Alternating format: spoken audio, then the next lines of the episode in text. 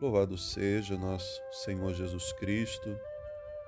Irmãos e irmãs, hoje, quinta-feira da segunda semana da Quaresma. A primeira leitura da liturgia de hoje é tirada do livro de Jeremias.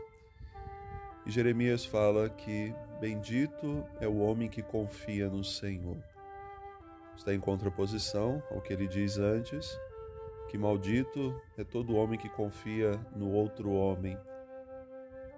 Ele não está dizendo que não devemos confiar em ninguém, mas aqui está em não colocar as nossas esperanças nas coisas terrenas e naquilo que passa.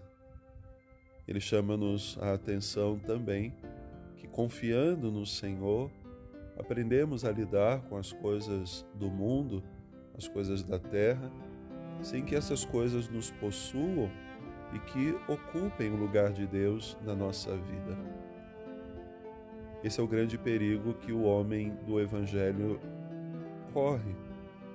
Um homem rico que deixou as riquezas ocuparem o lugar de Deus no seu coração. E ocupando o lugar de Deus no seu coração, não teve espaço também ali para os pobres, para os marginalizados, para aqueles que necessitavam do seu auxílio. O seu Deus era o seu dinheiro, era o seu poder, era a sua fama, e isso fez com que ele se tornasse cego para as realidades que estavam à sua volta.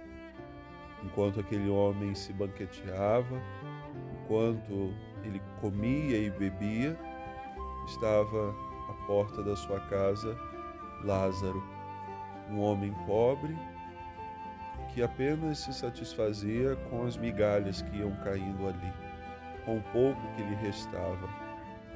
Talvez nem com aquilo que lhe davam, mas aquilo que sobrava. E quando os dois morrem, cria-se então um abismo entre eles. Diz que quando aquele homem morre, ele é enterrado. E quando Lázaro morre, ele vai para junto de Abraão. Ou seja, a experiência da ressurreição, da vida futura que nós todos esperamos. E lá ele está com Abraão, e há de fato um abismo que impede até mesmo daquele homem realizar o pedido que o rico fazia, que Lázaro pudesse levar um pouco de água para ele. Ele diz: há um abismo entre nós um abismo que o homem rico criou ao longo da sua vida inteira, porque esteve mais apegado a si mesmo do que buscar realizar a vontade de Deus. São João da Cruz, falando sobre essa experiência aos apegos às coisas da terra, às coisas do mundo, ele diz: um pássaro pode estar preso a um fio como a uma corda.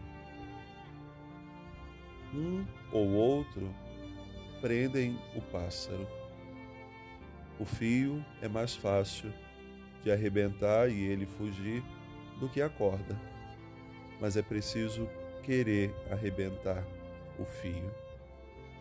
Nós muitas vezes estamos presos a coisas tão pequenas e não buscamos essa vontade interior de viver um processo de libertação. Confiamos mais nas coisas do mundo, estamos tão apegados às coisas passageiras, por isso hoje o mundo promove guerras, por isso hoje aumenta cada vez mais a violência, porque as pessoas estão apegadas às coisas do mundo. Esse tempo quaresmal nos convida a essa experiência de libertação e a deixar Deus ser mais presente na nossa vida, deixar que Ele se torne tudo em cada um de nós e assim Ele se faça a nossa riqueza. Que busquemos cada dia a nossa conversão interior para que não haja abismos entre ninguém, mas quando chegarmos também ao céu, possamos juntos celebrar a alegria de termos feito sempre a vontade de Deus. Que Deus abençoe.